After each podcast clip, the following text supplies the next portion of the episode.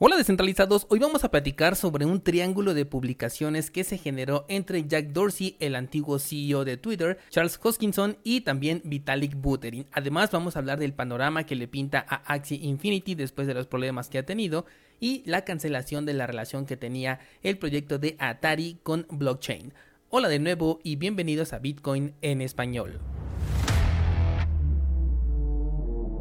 En este podcast adoptamos la filosofía de una economía sin intermediarios, una interacción económica punto a punto que nos permite transferir valor sin ninguna clase de restricción.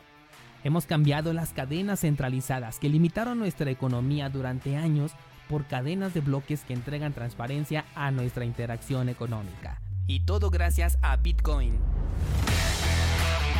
Te doy la bienvenida a Bitcoin en español un espacio donde somos libres, somos soberanos, pero sobre todo somos descentralizados. El precio de Bitcoin luego del impulso que tuvo el día de ayer cuando parecía que ya nos íbamos a buscar un nuevo mínimo, ha conseguido una segunda vela alcista, un movimiento bastante interesante, no ha sido tan grande, estuvo apenas en el 2. casi 3% de, eh, de movimiento alcista y si nos vamos al marco temporal de una semana ya se va a enfrentar al punto de resistencia que tenemos en la media móvil de 20 periodos en el marco temporal de una semana. Recuerda que es justamente la media que utilizo para identificar si nos encontramos en un mercado alcista o bajista dependiendo de en dónde se encuentre el precio, si por encima o por debajo de esta media móvil. Bueno, pues en este momento cuando estoy grabando el episodio el precio está en 41.468 y la media móvil de 20 periodos se encuentra en 42.408. Así que hay una diferencia muy pequeña entre estos dos puntos, así que existe la probabilidad de que tengamos una caída en los próximos días si es que llega aquí a esta zona de resistencia o bien si la consigue romper pues estaríamos nuevamente a la expectativa de si consigue llegar a la zona de resistencia que tenemos en la parte de arriba en los 45.400 Recuerda que nos encontramos en un canal que va desde los 30 mil hasta los 45 mil dólares y que de hecho con el movimiento anterior que tuvimos de la, hace un par de semanas podríamos incluso extender este canal, pero bueno, por el momento lo voy a dejar ahí para ver en el momento en el que llegue el precio qué tanta resistencia ofrece y si no pues ya lo podríamos mover hacia el otro nivel de, la vela más alta que está en los 48 mil 400, pero bueno, no quiero hacer tan grande este canal y además ya en el pasado ha funcionado bastante bien este canal, así que por el momento lo voy a respetar, pero lo modificaré si se ve necesario y por supuesto que se los haré saber. Con respecto al mercado en general no tenemos por el momento ningún movimiento tan interesante, pero sí podemos ver por ejemplo el token de Atari el cual se ha desplomado en un 40%, específicamente un 46% después de la noticia de que van a cancelar su proyecto blockchain. Te voy a traer información en un poquito más adelante, pero en este momento el, el token ha perdido mucho de su precio. De hecho, parece ser que está en el mínimo histórico. Sí, de acuerdo al gráfico, está en el mínimo histórico. Así que si tú tienes tokens Atari, muy pendiente a la noticia del día de hoy. Y vamos a comenzar con Wing Riders, que no sé si te acuerdes, pero es el nuevo exchange descentralizado que corre en la red de Cardano. Este te lo comenté la semana pasada. Y una de sus características principales es que tiene los tokens de Tether y de USDC corriendo dentro de la red de Cardano, con lo cual ya puedes hacer intercambios con monedas estables que corren dentro de esta red de Cardano. La noticia que te comparto es que ya llegó al segundo lugar por capitalización de mercado, superando a SundaySwap solo por un poquito, y es que el primer lugar lo ocupa MinSwap con un volumen diario de 107 millones, seguido de Wing Riders, este nuevo exchange descentralizado con 57 millones, y tan solo un poquito por debajo tenemos a SundaySwap, una de las primeras apuestas de la red de Cardano, con apenas 56 millones. Así que se están peleando aquí el segundo lugar entre Wing Riders y SundaySwap, pero me parece muy interesante que este exchange apenas una semana después de haber salido ya está haciéndole competencia a SundaySwap, que es uno de los primeros que salió a la luz. Parece ser que la estrategia de utilizar monedas estables ya conocidas como el Tether y el USDC dentro de la red de Cardano funcionó perfectamente porque fue justo la estrategia que utilizó Wing Riders para dar el banderazo de salida y pues al parecer le funcionó perfectamente bien. Vamos con la siguiente noticia y es que Jack Dorsey dice que no está para nada interesado en Ethereum porque tiene muchos puntos de falla. Jack Dorsey, por si no lo conoces, es el ex CEO de Twitter, que ya renunció el año pasado, y se ha declarado muchas veces como un maximalista de Bitcoin, aunque ha apoyado por ahí los tokens NFT dentro de su propia red social, y normalmente los NFTs pues corren en la red de Ethereum, pero en cuanto a inversiones siempre se ha declarado en contra de Ethereum. Y es que todo comenzó a raíz de esta noticia de que Elon Musk quería comprar Twitter, ya ves que compró el 9.2%. Esta nota no la cubrí, pero creo que estuvo en boca de todos, tanto dentro como fuera del sector cripto, simplemente con que hablaran de tecnología era la nota del momento, así que no vi necesario que habláramos de ella. Y es que a raíz de esta noticia, Vitalik Buterin publicó lo siguiente, no estoy de acuerdo con el entusiasmo más generalizado por el hecho de que personas u organizaciones adineradas realicen adquisiciones hostiles de empresas de medios sociales. Eso podría salir fácilmente muy mal. Por ejemplo, imagínate que un gobierno extranjero con problemas éticos lo pudiera hacer. Comprendo perfectamente la postura aquí de Vitalik, sin embargo, pues Twitter al ser una empresa que se puede vender y una empresa completamente centralizada, pues no veo la verdad aquí el problema, ¿no? Porque se está trabajando bajo el capitalismo. De hecho, el CEO de, de Binance dijo que no es así como funciona el capitalismo, así que específicamente con estas empresas que ya forman parte del sector centralizado, pues no veo este problema. Simplemente si alguien que controla esta red social, pues no, no estoy yo de acuerdo con esa persona, pues simplemente puedo elegir dejar de participar. Y de hecho, una de las personas que está interesada en comprar Twitter es Justin Sun, el CEO de, de Tron. Y aquí justamente se cumpliría este escenario en el que si esta persona se hace con Twitter, yo definitivamente cerraría mi cuenta y ya no lo utilizaría, según lo quiere llevar por, la, por el camino de la Web 3. Pero personalmente con el historial que tiene este personaje, yo no quiero participar en nada que tenga que ver con esa persona. Pero bueno, seguimos con la nota y como respuesta a la publicación de Vitalik Buterin, Jack Dorsey dijo, no creo que ningún individuo o institución deba de ser el dueño de los medios sociales o más generalmente de las empresas de medios de comunicación. Debería ser un protocolo abierto y verificable y todo es un paso hacia eso. De hecho, una vez que Jack Dorsey renunció a, ser el CEO de Twitter, se puso a trabajar en una empresa que se llama Block, la cual aparentemente va a estar enfocada en desarrollos descentralizados, aparte de que está apoyando directamente al crecimiento y desarrollo específicamente de Bitcoin. Así que tal como lo dice aquí, todo es un paso hacia eso. Creo que sí está trabajando al respecto. Pero todavía nos hacen falta dos respuestas a estas publicaciones. Y es que DESO, un nuevo proyecto de red social descentralizada que está basada en la blockchain, intervino para manifestar que compartía esta misma visión y pues ofrecía para ser la que pudiera soportar a la nueva red social descentralizada. Fue ahí entonces donde Dorsey aprovechó eh, apalancarse de este comentario para criticar directamente a Ethereum, que fíjate que DESO no tiene nada que ver con la cadena de Ethereum, pero parece que Dorsey quería atacar directamente a Vitalik Buterin, aprovechando que ya le había dado una respuesta y una atención. Entonces dijo que si DESO es un protocolo con sede en Ethereum, entonces no está interesado. Su publicación textual dice si estás construyendo sobre Ethereum tienes al menos uno, sino muchos puntos únicos de fallo y por lo tanto no me interesa.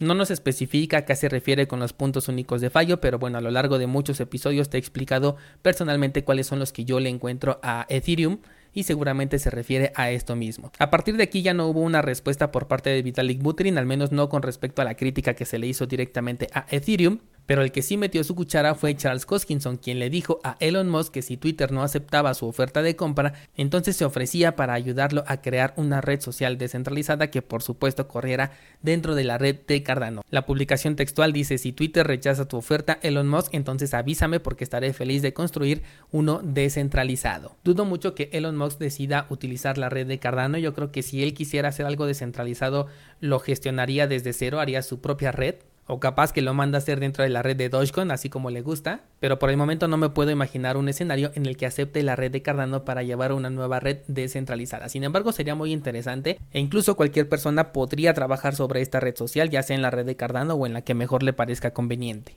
Sin duda, una conversación bastante interesante del que probablemente resulte algo aún más interesante. Y ya que hablamos de Cardano, no olvides que tenemos nuestro pool 7PL en donde puedes delegar tus tokens ADA y obtener recompensas una vez que firmemos un bloque. Tienes el enlace en las notas de este programa y también tienes nuestra página de minteo de tokens NFT en donde puedes crear tus propios tokens, también dentro de la red de Cardano. Vamos con la siguiente noticia y es que la nueva ola del staking de IOTA se ha abierto. En este momento ya puedes hacer el preregistro y a partir del día 22 de abril vas a poder obtener recompensas en el token de Assembly. Anteriormente tuvimos un staking durante 90 días en el cual nos entregaron dos tokens, el mismo de Assembly y otro que se llama Shimmer y ahora viene una nueva ola de staking que si tú tienes tokens IOTA los vas a poder delegar y obtener recompensas durante otros 90 días. Esto sirve mucho para aquellas personas que ya cuenten con un holdeo de IOTA IOTA específicamente, pero si no tienes esta criptomoneda, pues no sugeriría mucho que la compraras solamente para aprovechar el staking. Solo para aquellos que ya lo tengan en su portafolio y estén esperando una apreciación en el mediano o largo plazo, pues ahí ya sería prácticamente dinero gratis, así que ahí sí está 100% recomendado, pero no hacer la compra del token solamente por meterse aquí al staking, porque todavía no sabemos cuál será el futuro tanto de IOTA como de estos nuevos tokens que ya van a estar entregando demasiados. Me parece que la emisión es bastante exorbitante, pero como yo ya tenía tokens IOTA en mi cartera, pues para mí esto, como te digo, es prácticamente dinero gratis, lo mismo que para ti si ya tienes tokens en tu cartera.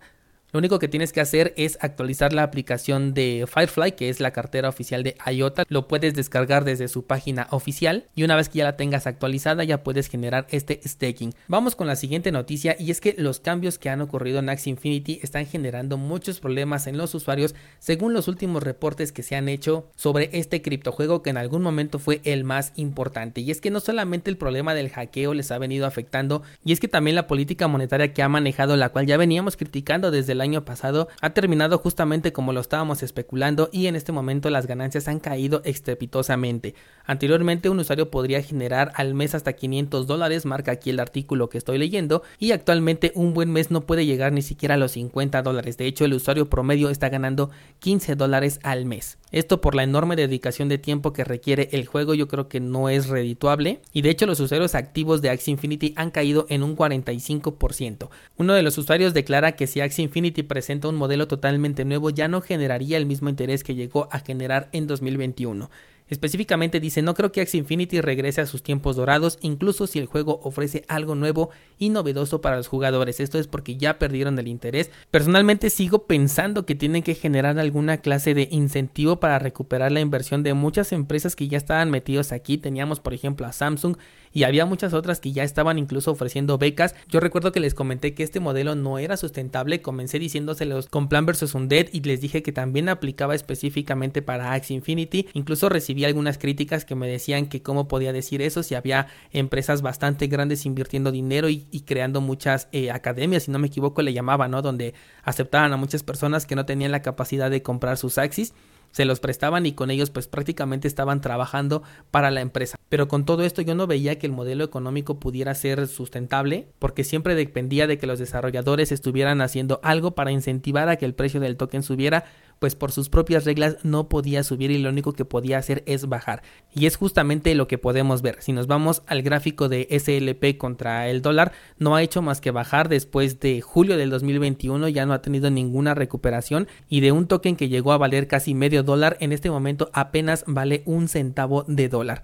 Es muy difícil que se recupere, pero todo depende nuevamente de los cambios que hagan directamente los desarrolladores y de que modifiquen la política económica. Y si a esto le agregamos la deuda que tiene Axie Infinity con Binance después de que le ayudó a recuperar los fondos que fueron robados de su plataforma, Axie Infinity se encuentra en este momento en una posición bastante delicada en donde ni los inversionistas ni tampoco los jugadores tienen en este momento un gran interés. Y por último vamos a hablar de Atari, una compañía que ya dentro del terreno de los videojuegos es bastante conocida y la cual ha puesto fin a la empresa conjunta de blockchain con la que había hecho una asociación. El año pasado tocamos esta noticia en donde Atari implementaba un nuevo token el cual se llamaba ATRI y estaba corriendo en la red de Ethereum. Bueno, pues ahorita esta asociación ya terminó. Atari renuncia a cualquier interés en el esfuerzo conjunto actualmente promocionado como Atari Tokens y también los sitios web relacionados, los white papers y los canales de redes sociales ya no tienen licencia, no están sancionados y están fuera del control de Atari. Con lo cual nos indican que este token pues prácticamente en este momento ya no tiene ningún valor,